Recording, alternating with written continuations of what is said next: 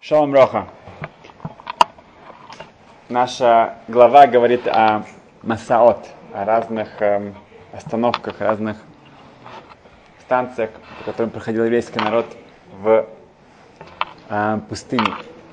И как известно, что в жизни тоже это наша жизнь состоит из разных станций, из разных остановок. И главное, что нас должно сопровождать эм, на этих станциях, на этих остановках, это иммуна, это вера. Эм, известный Машгиях Рабхацк Лабрамский, э, Левенштейн, Хеск Левенштейн из Понович, э, он сам был в Ишеват Мир, э, он переехал с, с Ишеват Мир в э, Шанхай, и оттуда перебрался в Израиль в конечном итоге. Он давал два урока в неделю, на которых он говорил о том, как каждый из нас может себя, себя сделать настоящего человека. Э, Рошишива, Панович, Равшах, также глава поколения, который э, умер не так уж давно, я еще был на его похоронах, в браке, было 106 лет. В... Он ходил тоже на эти уроки. Хотя можно было подумать, что он же Рошишива, глава поколения, да, как ему не попадает ходить на уроки Машгеха, да, что а, он сам давал уроки про Алмусар каждую неделю в Ешиве. Нет, он тоже участвовал, приходил специально на эти уроки. Так же, как Вильнинский Гоин, мы часто говорили, он тоже звал специально Дубно Магит, особенно когда ему, он себя плохо чувствовал. Он звал Дубно Магит, чтобы тот давал ему мусар, давал ему а, какие-то направления в жизни. Как известно было, что когда Дубно Магит к нему приехал, и Винский Гон ему приказал, скажи мне что-то, что-то такое сильное, что-то, эм, слова вышивания, как сказать? Вышивание. Мусар. И Дубномагет сказал, ну, Винский Гойн, вы сидите весь день в этой комнате. Да, как известно, что Винский Гон, он сидел, учился весь день с талитом и с тфилином. Эм, и у него окна были закрыты жалюзями и шторами весь день. Он учился со свечкой. Он полностью был вот так вот в своих эм, Талатамот, четырех ам. Э, к нему приходили люди, да, но он, у него такой очень бедут, как сказать. Да. Эм, как сказать по-русски? Бедут? Уединение. Уединение. Изоляция. Ой, изоляция, да, карантин. Эм, и говорит ему в Дубну Магет, что это за фокус, да? Вот если бы вы ходили везде по, по, по, по улице, и вы участвовали в общественной жизни и так далее, вот тогда, да, вы тут как бы что это за фокус, быть таким праведником, когда вы сидите здесь в своей комнате. И сказано, что Винский Гон заплакал, и он сказал, да, да, да, да, вы правы. Говорит, но я не фокусник. Да, это, это не, конечно, не фокус, но я, но я как бы, это не, да, это то, что не нужно делать. Равшах, он участвовал в этих уроках. Рабхатскал Левенштейн начал так. Это было Тавшин Ховгимел в 5723 году, другими словами, 57 лет назад. И он сказал, что сейчас недавно вышла новая книга. И а, все присутствующие понимали, что только что вышла книга Рошишивы. Равшах только что выпустил свою книгу о Везре. Она стала кла- классиком уже во всех Батмидрашим, она есть э, во всех синагогах. Эм, и он говорит, что в этой книге автор пишет, что он не может понять мецву заповедь эмуна о вере. Одна из заповедей – это эмуна, вера. И автор там пишет, это Равшах, да, эм, что он не может понять, а что, в чем это нам нужно, нам заповедь нам заповедует что-то, нам приказывают что-то делать, да? А это же элементарно. Ты же посмотри вокруг. Неужели ты думаешь, что это случайно, что весь этот мир, вся эта галактика, эм, все, что происходит, что это все случайно? Это же настолько элементарно, что это не может быть. Настолько это понятно каждому из нас, что это все э, наверняка управляется кем-то. Поэтому в чем нужно приказывать человеку, обязывать, чтобы он верил во что-то. Так Равшах там пишет. И Рафхацкел Левенштейн его цитирует, эм, да, несмотря в его сторону. Он сидит недалеко от него, он, он смотрит на других. Ну и что? Этот автор пишет там, что он не понимает это. Это же элементарно, это же ясно. И он говорит, пишет там, что он сам спросил этого Брискаров, Рыбыцак Зак Соловейчик, также был глава поколения до него. И он спросил, задал этот вопрос. И он пишет там, что Брискарав говорит, что да, действительно, меня это тоже беспокоило уже а, всегда. Чем, как бы, в чем хиду, в чем, как бы, что тебе нужно нас обязывать верить, это же понятно. И говорит Брискарав, он спросил своего отца, Репхайм Соловейчика, главного раба Бриска, Бреста, что как же, как это можно понять, эту заповедь? На что Рабхайм тоже согласился с ним и говорит, что да, есть вещи, которые мы понимаем, да, и, конечно, этот мир, это все было создано, это все понятно. Но есть какой-то момент, когда мы уже не понимаем. Есть какие-то ситуации, есть какие-то эм, эм, э, э, что-то происходит в нашей жизни, что мы уже не понимаем это. Вот там начинается эмуна, и там начинается заповедь о вере.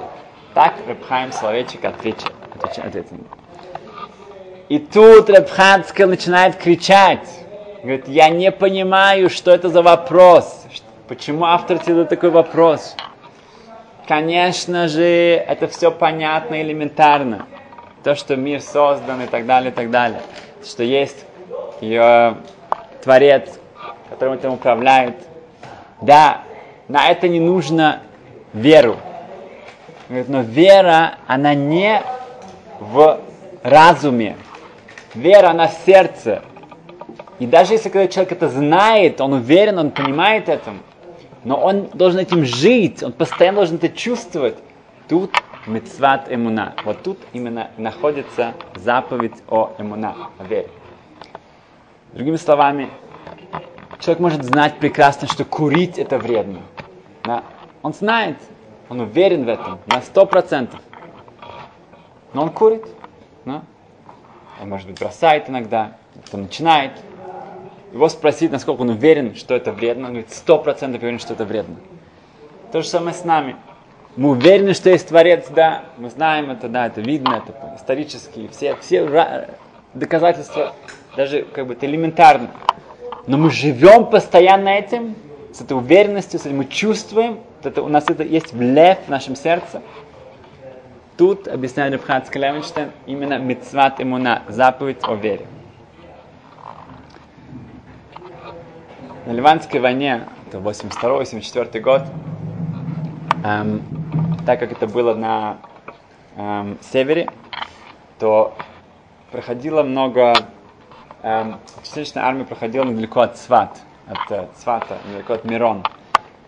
И одна группа солдат, пять солдат, подошли к своему командиру и спросили его, а можно нам по пути, а, нам займет это ну, полчаса заехать к... Есть большой праведник, каббалист, который живет около Мирона, около Цвата. И чтобы получить его благословение, мы едем на войну. А, для нас это очень важно. На что и командир начал смеяться над ними и даже издеваться, и говорит, что какая ерунда, вы бы лучше выспались, лучше это самое, э, проверили свои, свое оружие и так далее, что вы тратите на это время, это же ерунда, я ни во что это не верю. Но э, он видел, что для них это было важно, поэтому он пустил их, ладно. Они отправились туда, они нашли вот, скромный этот дом этого э, праведника, и действительно он их принял очень, очень тепло и дал им Эм, очень длинное эм, благословение каждому из них персонально, и он обещал, что не вернутся назад. Эм, когда началось, они уже приблизились к, э, к местам, где шли бои, то это было ночью, они заметили, что одна группа террористов приближается к границе, приближается к ним, и у них была техника, что они видели, как они приближаются к ним, а сами террористы не знали, что за ними наблюдают. И они готовы были уже открыть огонь, но их коммунист сказал, что нет. Пусть они приблизятся поближе, тогда они смогут их всех э, уложить, потому что если они начнут стрелять до этого, то они смогут, некоторые из них смогут все-таки убежать. Поэтому он, он говорит, что ждите. И они приближались еще ближе, говорит, еще чуть-чуть. Когда они уже были очень близко, он дал им приказ эм, открывать огонь. И как только начали открыли огонь, то террористы, они, они, у них тоже были вооружены, они тоже начали стрелять. И эм, к ужасу всех одна из пуль попала именно в командира. Эм, они да успели всех их уложить, но эм, командир его смертельно ранили. И из последних усилий на этот офицер, он, он кричал своим, своим солдатам, кто может со мной сказать видуй? Это то, что было его последнее желание. Кто может с ним сказать исповедь перед смертью? Это очень важно. Человек говорит Шма Израиля, он пытается, насколько он может, раскаяться во всем, что он сделал не так. Это тот человек, который пару часов назад объявлял, что он полный атеист, что у него что не верит, ничего ему не волнует, но когда в конечном итоге эм, он стоит перед смертью, то вот эта иммуна, она эм, вылезает наружу. В Репаре Шехтер, эм, известный хасидский рав, который э, очень много участвовал в Арахим, в семинарах, чтобы вернуть эм, в Израиле и, и в других странах евреев к своим корням, он рассказывает, что эм, в, его отец в детстве, они хасиды вишниц, и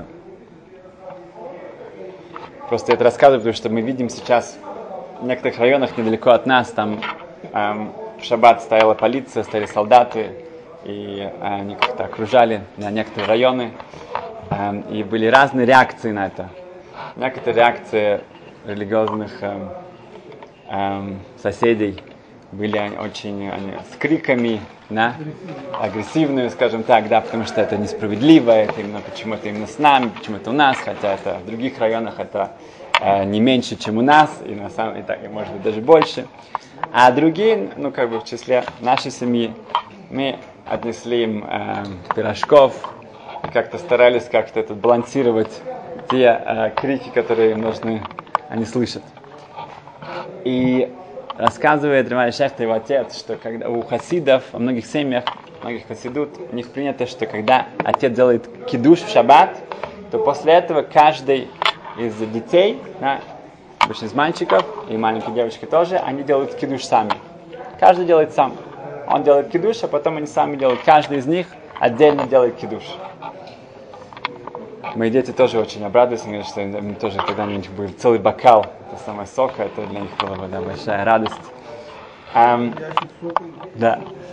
Um, и его отец, когда ему было 9 лет, он говорит, что он um, ему он знал, что ему предстоит делать кидуш. Он знал, что um, Авас Исроль, Вижница Ребе, каждый раз, когда он делает кидуш в шаббат, вечером, он плачет. Он делает кидуш, у него слезы, он плачет. И он решил для себя, ему нужно, тоже нужно плакать. Но как же мальчику 9 лет, он как бы вот сейчас будет говорить кидуш, и у него будет такое вдохновление, что он заплачет. Поэтому он рассказывает, что он нашел выход из положения. Они жили на границе брака рядом с Тель-Авивом. И он как перед тем, как делать кидуш, он добегал к окну, он смотрел на улицу, там увидел в шаббат ездят машины, люди нарушают шаббат, он это видел, он начинал плакать. И, то, и сейчас он уже мог бежать обратно и делать кидуш. Для него было понятно, что когда видишь, когда ты нарушают шаббат, кто-то, это, твои близкие, да, да, это, это, это все, эм, большинство еврейский народ, они не нарушают шаббат, это плакать в, о, Парень часто рассказывает, что когда один раз ему нужно было давать а, шиур, давать, ну, провел семинар в Факим, это небольшой город в пустыне в Израиле, то его вез один человек с такими длинными пейсами, тоже его жена была там, с, эм, эм, выглядела очень все очень религиозно. И вот этот его, он его вез. И по пути он рассказал ему свою историю. Значит, на самом деле он вырос в совершенно секулярной религиозной семье. И один раз они эм, после армии эм, они сделали какую-то вечеринку с эм, своими друзьями, и после этого они поехали, эм, а, возвращались обратно, эм, и он, эм, да, была, насколько я помню, это была авария, и у него остановилось сердце. Как называется? Домля. Как? Остановка. Остановка сердца. Его эм, отвезли в больницу специальную эм, махлака, специальное отделение, которое этим занималось. И там было еще пять человек, у которых была очень, ну, практически тоже, а, та же ситуация. Да? И их всех, ну, вот этих пять из пятерых, один из них умер так, четырем сделали операцию, и никто из них не выжил. Некоторые во время операции, некоторые после, никто из них не выжил. Пришли врачи к его отцу, тоже нерелигиозный еврей, говорят, что окей, надо, мы хотим делать операцию, надо подписаться здесь и здесь. Он говорит, я не могу подписаться, пока я не спрошу равина. Говорит, какого равина, что равина? Говорит, да. Это было в пятницу, э, в субботу вечером, было уже очень поздно. Они говорят, завтра, это ну, последний шанс. Вот хорошо, он отправляется в Нейбрак к Репхайм Грейнеман, который был эм, племянником Хазаныша, который очень являлся в медицинских вопросах одним из главных авторитетов. И он знает, что он молился в Атикин с восходом солнца, поэтому он ждет его в 6 утра или по полшестого по пути эм, на Шахарит, на утреннюю молитву, чтобы его э, поймать, чтобы спросить его сразу же и, и помчаться в больницу, вернуться. Эм, Рафхайм Грейнман выслушивает его, все эм, э, точно, всю информацию, которую он знает, его отец. И Рафхайм говорит, что ни в коем случае не делать операцию. Все будет хорошо. Ваш сын будет, будет скоро сам ходить. А да, у него не, ничего не двигается. Ничего. Да, все тело в парализовано. Не, не, не может двигаться ничего. Он лежит вот так. Окей. Okay. Он э, возвращается обратно и э, к шоку, да, к страшному удивлению врачей говорит, что нет, операции не будет. Говорит, что? Говорит, он умрет, он, говорит, вы, вы будете это самое, потом не сможете жить из-за этого. Он говорит, нет, Раф сказал нет, нет, у него нам шута, вера чистая, говорит, нет. Окей, они говорят, ну хорошо, подпишите, что вы отказались, на это на вашу ответственность, и пожалуйста. Да, он подписывает. Через пару дней у него начинают двигаться немножко до конечности. Но врачи над ним это самое с таким издевательством говорят, нет, нет, это просто это как у как у э, ящериц, как у курицы, да, у них тоже там отрубишь конечности, они еще двигаются. Это просто такие рефлексы. Рефля... Это ничего. Да. Через пару недель он это самое больше двигается, и через несколько недель он выходит из больницы. И он рассказывает о себе. Он, он уезжает, он поехал в Америку, потом он был в Европе, был в Германии, в других местах.